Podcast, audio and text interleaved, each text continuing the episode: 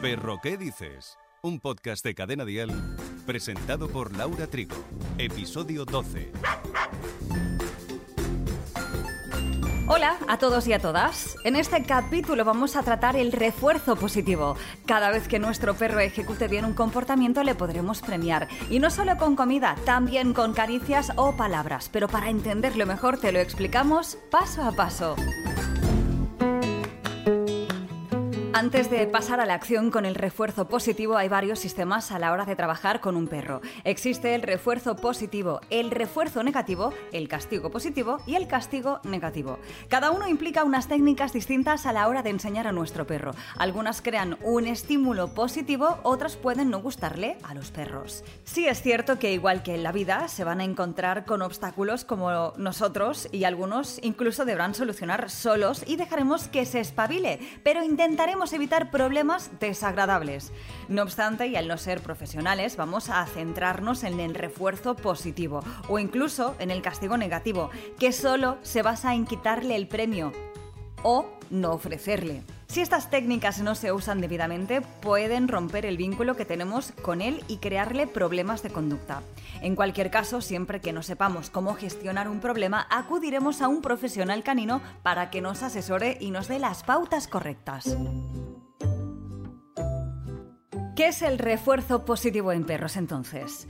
Se basa en un conjunto de prácticas concretas que se dan durante la educación del perro obteniendo un beneficio mutuo. De esta forma el perro gana confianza en nosotros. Consiste en premiar una buena conducta o un ejercicio bien realizado. Se puede premiar con su golosina favorita para perros, con caricias, con un juguete e incluso con alguna que otra palabra cariñosa. Nos mostraremos orgullosos del perro cuando obedezca nuestras órdenes. Para entrar en materia, vamos a dar algunos ejemplos. ¿Qué haremos si nuestro amiguete no obedece? ¿O hace algo malo? No, esa es la palabra clave. No le pegaremos. Obvio, jamás pegaremos a un animal, nunca. No lo vamos ni siquiera a menospreciar. Simplemente con una actitud serena, tranquila y seria le diremos no y sin gritar que no son sordos, son perros. De hecho, tienen un oído hasta dos veces más fino que el nuestro y pueden percibir frecuencias sonoras hasta casi tres veces superiores a las que percibe el oído humano. Así que, menos aún. Bajo ningún concepto aplicaremos ningún tipo de técnica agresiva.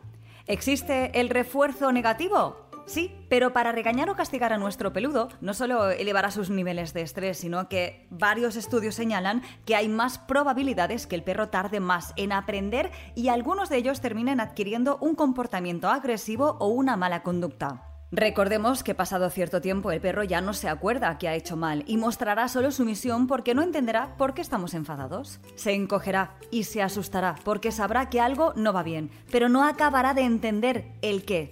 El no lo aplicaremos justo cuando esté realizando este mal comportamiento.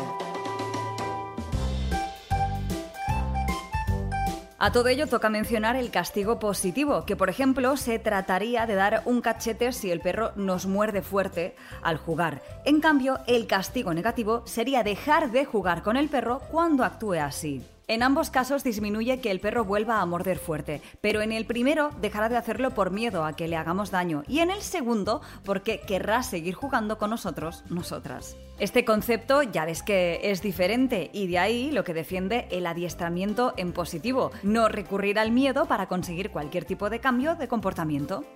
Tampoco podemos estar 24 horas ofreciendo premios al animal, ¿verdad? Si tenemos un premio en la mano y, por ejemplo, nuestro perro ladra y ladra y ladra, nos daremos la vuelta y nos alejaremos sin ofrecerle premio. Ahí estaremos aplicando el castigo negativo y, por supuesto, nunca sin hacerle daño. Bien, a veces se realiza un mal uso del refuerzo positivo. En el caso de que estuviéramos enseñando a nuestro perro o perra a dar la pata, deberemos asegurarnos de premiar ese buen comportamiento acto seguido. Si dejamos pasar mucho rato a la hora de darle el premio, no estamos haciendo que asocie correctamente esa orden. Educar a un perro lleva su tiempo y hay que armarse de paciencia, pero muy importante también premiarlo en el momento correcto para no premiar otro tipo de conducta no deseada. ¿Qué reforzadores positivos existen? Pues mira, de los más comunes en el adiestramiento de perros son la comida y juego, pero hay otros tantos que se pueden usar, como el clicker, que mejora la atención y percepción del can. Por cierto, es un pequeño pulsador que emite un sonido con el objetivo de que cada vez que escuche el clic, de ahí el nombre, vamos a decirle a nuestro perro que muy bien lo que acaba de hacer y le premiaremos. Cada vez que escuche el clic sin apenas decirle nada con nuestras palabras, asociará ese sonido con algo positivo. Perro, ¿qué dices? Un podcast de cadena dial. El refuerzo positivo permite una mejor relación entre dueño y perro. Se va a sentir querido. Reforzaremos su bienestar y hará que se abra socialmente. Un perro bien equilibrado es de los mejores regalos que puedes tener en casa. Repetir y seguir reforzando una orden con el refuerzo positivo ayuda al perro a entender lo que está haciendo bien y que está siendo recompensado por sus habilidades. Los juegos pueden ser otra divertida forma de recompensar a nuestro perrete. Podemos jugar a tirarle la pelota y justo cuando nos la traiga, premiarle. Aprenderá que cada vez que nos la devuelve, uno, hay premio, bien, y dos, la volveremos a lanzar. Ojo, si no nos trae la pelota, no hay premio. Durante el juego podemos incluso darle la orden de parar. Si lo hace correctamente, le premiaremos. Al mismo tiempo estaremos jugando y reforzando un buen comportamiento. El juego entonces es una buena forma y muy divertida para el refuerzo positivo en su entrenamiento.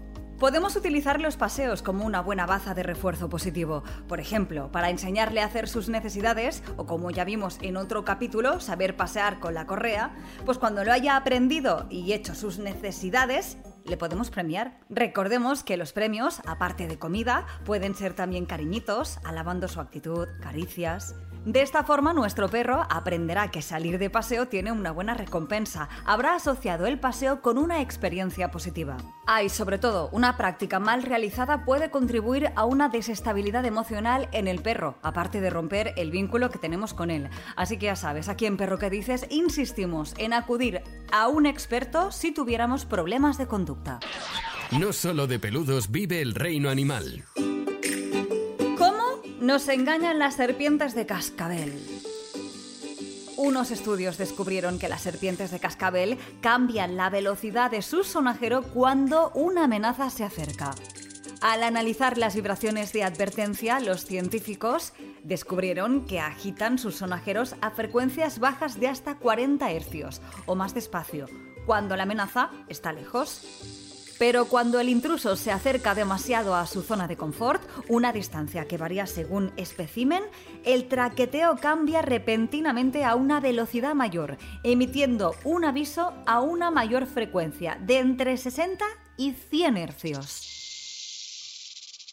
Cuando agita su cola lentamente, el oído humano percibe bien cada sonajeo, pero a una frecuencia más alta los sonidos individuales se fusionan en una canción continua, que suena totalmente diferente a nuestro oído humano. Eso afirmó Boris Chagnot, neurocientífico de la Universidad de Graz, Austria.